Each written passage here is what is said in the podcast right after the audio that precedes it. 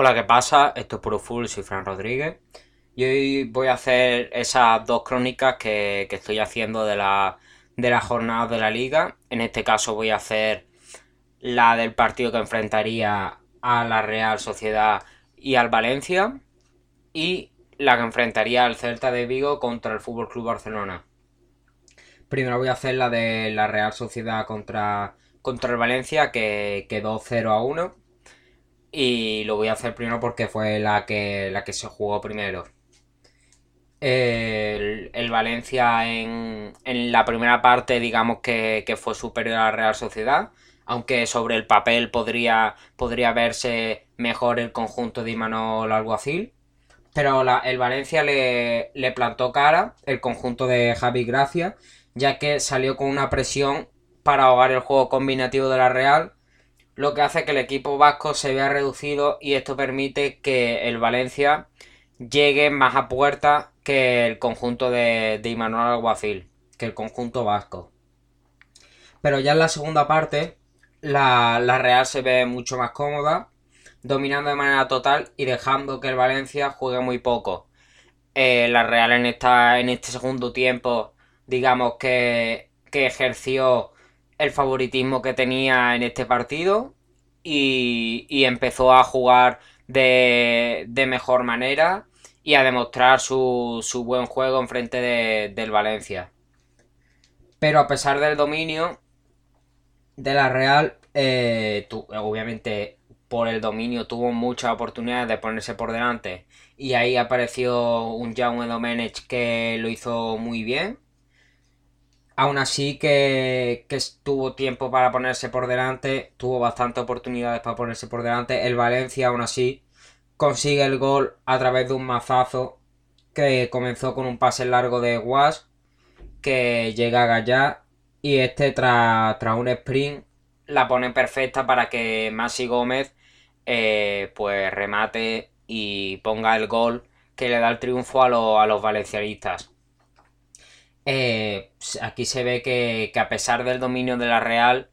el Valencia consiguió por una jugada aislada, consiguió llevarse esos tres puntos del Real Arena.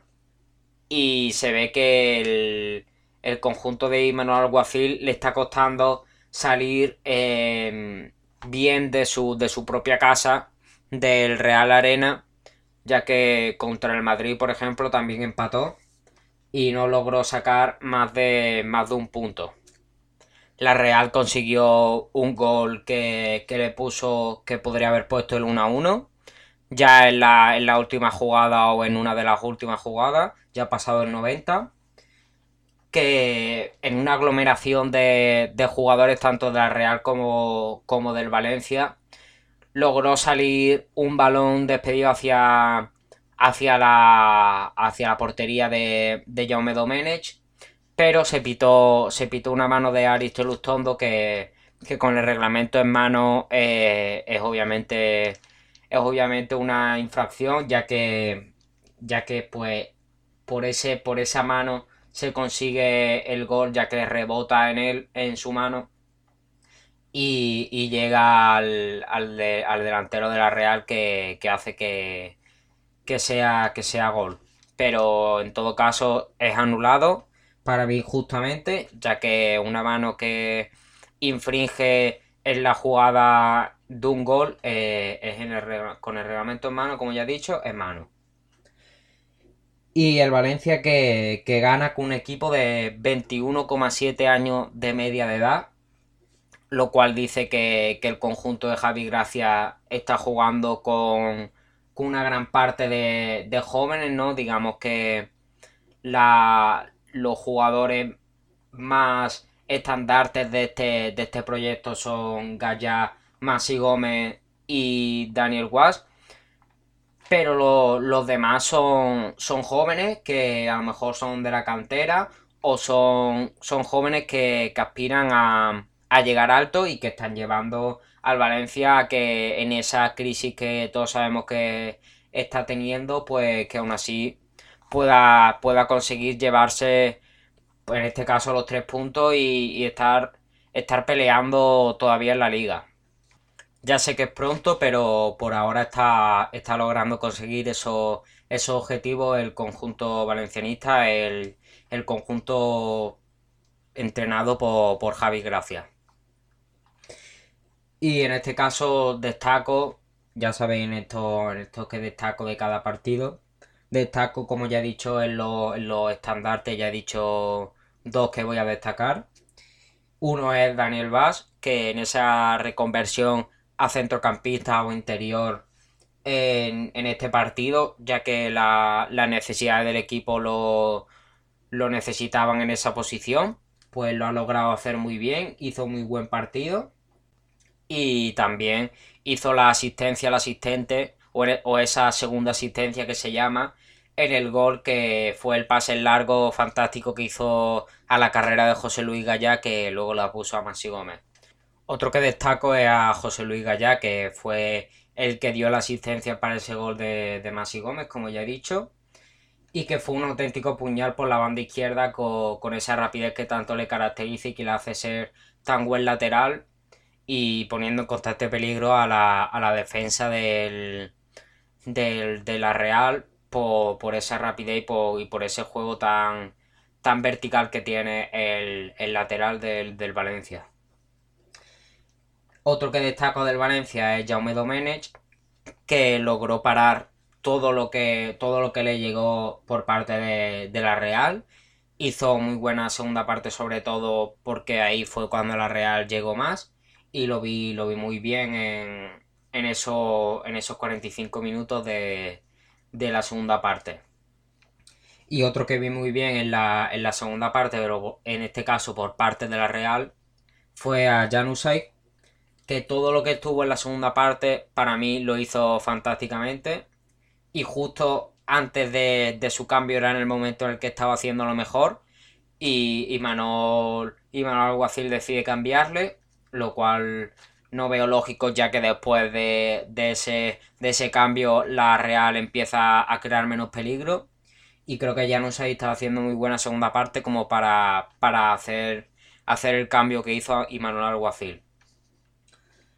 Y ya está, aquí estaría la, la crónica de, del Real Sociedad 0, Valencia 1.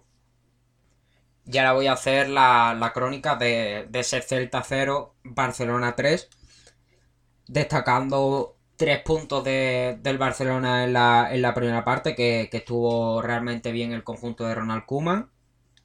con esas rotaciones y ese talento que tiene arriba, con la presión que estaban ejerciendo tanto Busquets como De Jong para apoyar a esos cuatro de arriba del 4-4-2. Y, luego sacando el balón muy bien desde la defensa, como por ejemplo en algunas ocasiones que el inglés tuvo que hasta, hasta recortar a un delantero para, sacar el, balón tocado desde, desde abajo, lo cual veo muy muy bien. Y el Celta que, que estuvo, estuvo sin miedo y achuchó al Barça con, la presión y con algunas oportunidades jugando entre líneas sobre la defensa del Barça y eso le permitió pues llegar en algunas ocasiones. En la primera parte llega el primer gol, que es el gol de, de Ansu Fati, que llega tras un despeje que le llega a Coutinho y este pone un balón para que Ansu Fati con un movimiento de 9 llega al área y desde ahí remate para, para hacer el gol. Esto obviamente es espectacular lo que está siendo capaz de hacer Ansu Fati, que lleva ya tres goles en dos jornadas. Está a un gol de igualar el récord de menor de, de más goles siendo menor de edad, lo cual es muy probable que consiga. Y no sé, ese récord es de hace muchísimo tiempo. Y aquí se ve que, como ya dije en el anterior, en la anterior, la anterior crónica para, el Barcelona, que no solo un jugadorazo con capacidad de velocidad, de regate y de estar en el extremo, sino que también en esa posición de delantero, como se puede ver en este, en este movimiento que hace, es un movimiento para mí de 9. Y, así se está viendo que no solo es un extremo, sino que también es capaz de jugar de delantero y de, y de tener eh, olfato, de, olfato de goleador y olfato de killer. Y ya en el minuto 42, acabando esa primera parte para, para finalizar este análisis de esa primera parte, eh, hubo una expulsión injusta para Clement Lenglet, que recibió una primera amarilla justa, pero esta segunda amarilla no me parece lo suficientemente,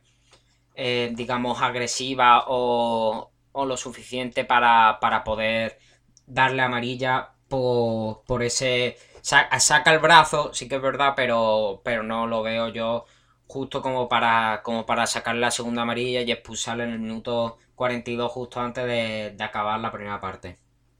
Y ya en la segunda parte el Barça con 10 y el Celta con, 11. El Celta sale con, más agresividad como, como, es lógico para intentar aprovechar esa superioridad numérica, aunque finalmente no lo consigue porque el Barça se hace con el segundo gol tras una jugada, tras una jugada marca de la casa Lionel Messi en la que se va de, de los defensas, no, no me acuerdo cuántos, cuántos eran, creo que eran dos o tres, se va de, de los defensas y centra, ese centro da en un defensa y se envenena la pelota que acaba en el fondo de la red. Por lo que el Barça continúa muy muy bien a pesar de,